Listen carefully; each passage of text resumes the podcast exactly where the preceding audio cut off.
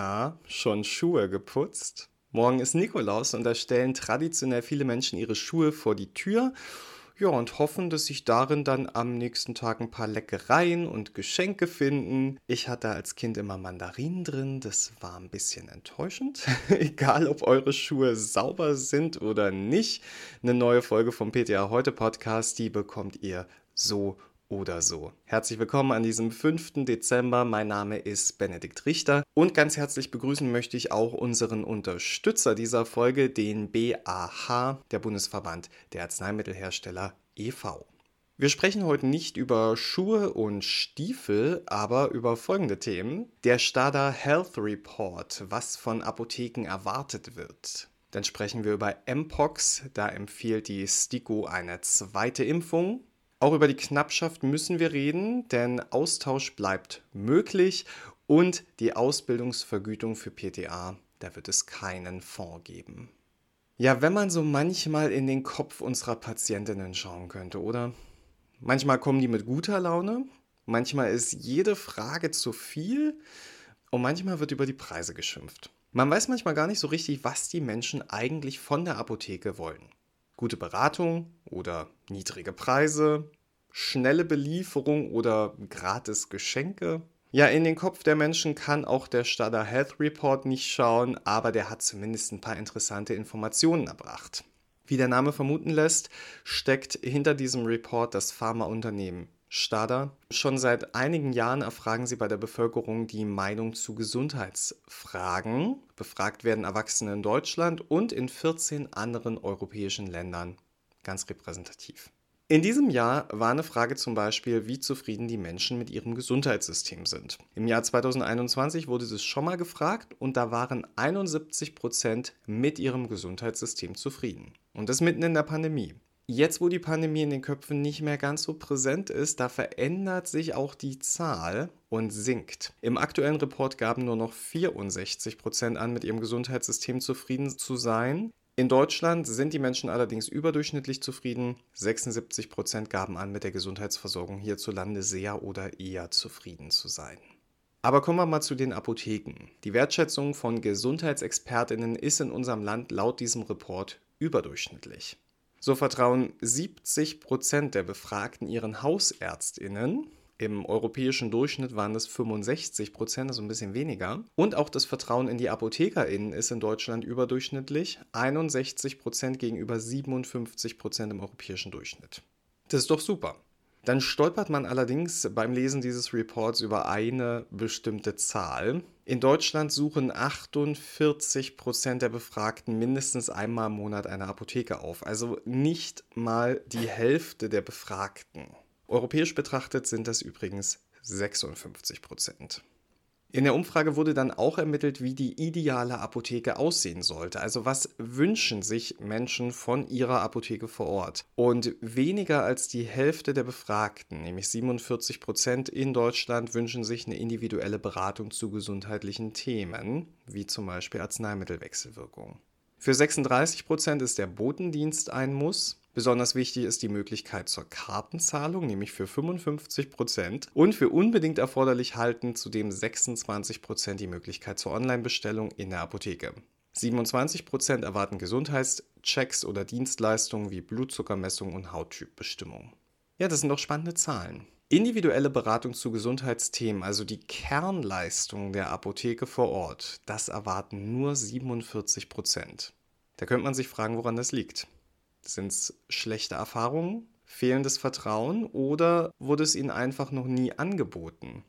Ich finde, es ist für alle PTA ein ganz schöner Anreiz, noch aktiver zu beraten und den verbleibenden 53 Prozent zu zeigen, wie wertvoll und wichtig genau diese Kompetenz ist, oder?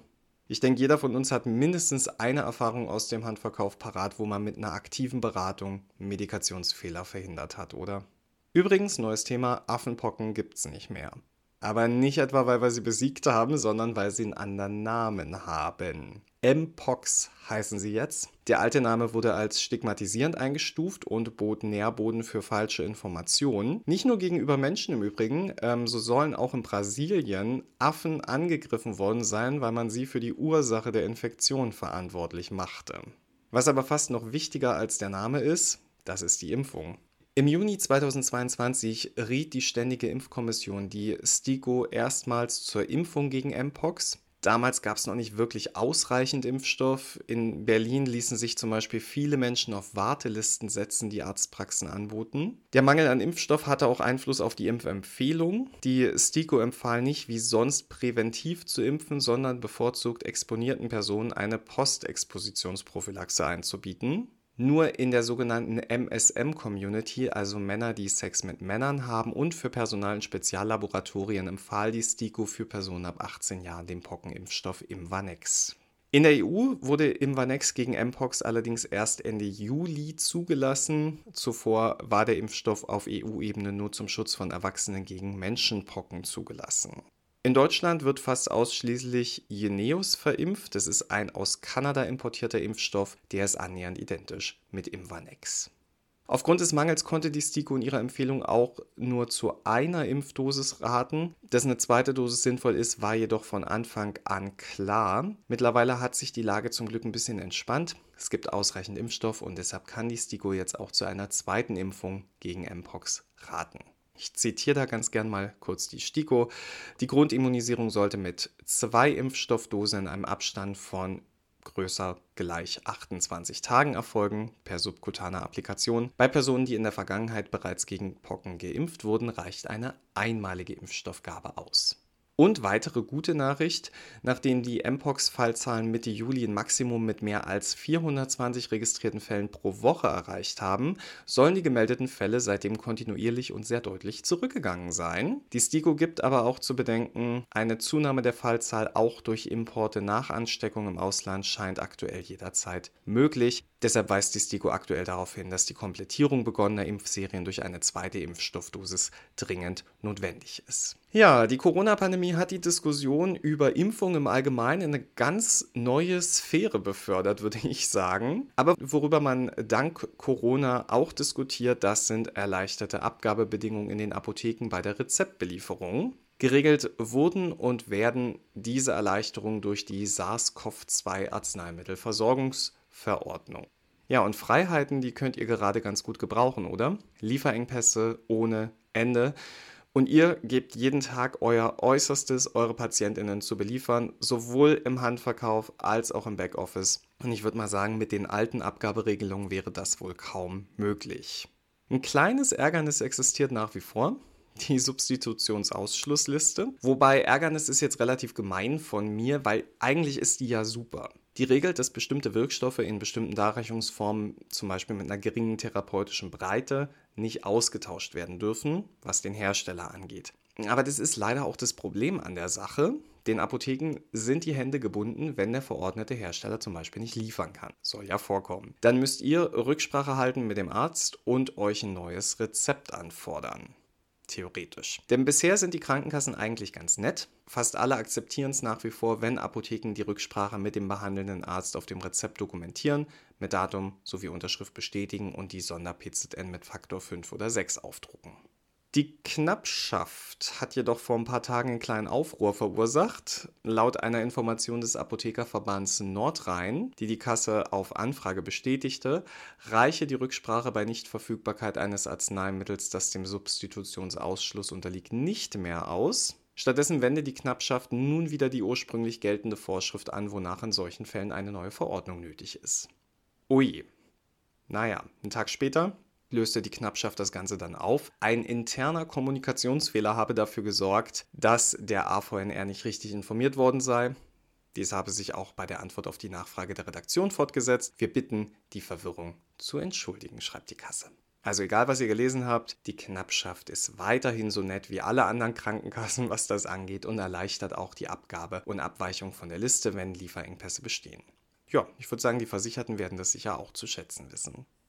Und wertschätzen ist auch ein gutes Stichwort für unser letztes Thema für heute, die Ausbildungsvergütung für PTA. Und dafür machen wir eine Reise in mein Heimatbundesland, nach Brandenburg. Denn da passierten aufregende Dinge in den letzten Wochen. In Brandenburg gibt es die Möglichkeit von Stipendien für PTA-Azubis. Da unterstützen Apotheken jeweils einen angehenden PTA oder was wahrscheinlicher ist, eine angehende PTA. Immerhin 150 bis 300 Euro im Monat erhalten die SchülerInnen. 24 Ausbildungsplätze stehen jährlich zur Verfügung an der PTA-Schule in Eisenhüttenstadt. Clemens Drünnelberg ist Leiter der PTA-Schule und der berichtete bei der Kammerversammlung der Landesapothekerkammer Brandenburg, dass er für den Jahrgang 2020 noch 20 Schüler fand. Also wie gesagt, 24 Plätze gibt es, 20 Schüler hat er gefunden, 13 davon wurden nun geprüft, 6 davon haben bestanden, die restlichen können noch eine Nachprüfung machen. Das Problem, das er sieht und angehen möchte, ist die fehlende Ausbildungsvergütung. Also nicht nur das Schulgeld, das ist auch ein Thema. Aber wenn wir zum Beispiel nach Berlin schauen, am Lette-Verein, da wird das zum Beispiel vom Senat übernommen und dennoch sind die Klassen nicht mehr voll. Seine Idee ist jetzt, einen Fonds zu schaffen, mit dem die ApothekeninhaberInnen in Brandenburg die PTA-Ausbildungsvergütung finanzieren. Darüber hatten wir im Podcast schon mal gesprochen. Jetzt ist ein halbes Jahr vergangen und jetzt sollte die Kammerversammlung abstimmen. Soll eine monatliche Ausbildungsvergütung von 450 Euro, das macht bei 48 PTA-SchülerInnen in Eisenhüttenstadt einen Betrag von 259.200 Euro im Jahr. Soll diese Ausbildungsvergütung künftig über einen bei der Kammer zu etablierenden und durch sie verwalteten Fonds, der durch einen zusätzlichen Beitrag der InhaberInnen gespeist wird, finanziert werden. Das war die Frage, die im Raum stand. Die Mitgliederversammlung hat dann diskutiert, die Pros und Kontras ausführlich abgewogen. Kritisch hat sich unter anderem Kammerpräsident Jens Dobbert geäußert und der Vorsitzende des Landesapothekerverbandes Brandenburg Olaf Behrendt. Und die Argumentation, die war nicht ganz unschlüssig. Wenn die Apotheken jetzt selbst zahlen, signalisiere das dem Staat, die Apotheken hätten doch noch Effizienzreserven. Dabei sei die Landesregierung bei der Ausbildung in der Pflicht, heißt es. Zudem in einen Fonds einzuzahlen, von dem man nicht wisse, was am Ende dabei rauskommt, sei kaum zu vermitteln. Dobbert wies auch noch darauf hin, dass die Kammer die PTA-Schule schon jetzt unterstützt. Rund 14.000 Euro sind dafür im Kammerhaushalt vorgesehen. Nochmal zum Vergleich. Die Idee von Clemens Drünnelberg würde 259.200 Euro im Jahr erfordern. Ja, das Ende vom Lied. 23 der anwesenden Mitglieder der Kammerversammlung stimmten gegen den Antrag, acht dafür und vier enthielten sich. Unsere Aufgabe als PTA heute ist ja immer neutral über solche politischen Entwicklungen zu berichten, damit ihr informiert seid und euch eure ganz eigene Meinung bilden könnt. Und ich glaube, das fiel mir noch nie so schwer wie heute. Daher möchte ich jetzt ganz einfach Herrn Trünnelberg für sein Engagement danken die PTA-Schule in Eisenhüttenstadt kann sich glücklich schätzen, so einen motivierten Schulleiter zu haben. Wie übrigens ganz viele andere PTA-Schulen. Und wenn ich so an meine Ausbildung an der Ruth-Pfau-Schule in Leipzig zurückdenke, auch die Lehrkräfte in den PTA-Schulen machen einen großartigen Job. Daher heute einfach mal ein großes Danke an all die Menschen, die sich dafür einsetzen, top ausgebildete PTA in die Apotheken zu schicken und damit die Versorgung der Bevölkerung zu sichern. Schließlich müssen wir PTA ja dafür sorgen, dass nicht nur 47% individuelle und kompetente Beratung wollen, sondern richtig 100%. Und mit diesem Gedanken beenden wir die heutige Folge. Wenn ihr Lust habt, dann können wir uns am Mittwoch nochmal sehen. Mittwochabend beim PTA heute Webinar zum Thema Social Media für die Apotheke. Ich bin nämlich ein bisschen nervös und so ein paar vertraute ZuhörerInnen, die würden da bestimmt helfen. Und auch den Podcast Gesunde Perspektiven vom BAH kann ich wärmstens empfehlen. Der schließt sich mit dem Thema die Zukunft der Apotheke und einem Interview mit der Abda-Präsidentin wunderbar an diese Folge an. So, liebe Kolleginnen, das war's für heute. Ich wünsche euch eine ganz zauberhafte Woche. Danke, dass ihr heute wieder dabei wart. Heute Abend Schuhe putzen nicht vergessen und nächste Woche wieder einschalten, wenn ihr mögt. Ich werde auf jeden Fall da sein. Bis dahin, gehabt euch wohl.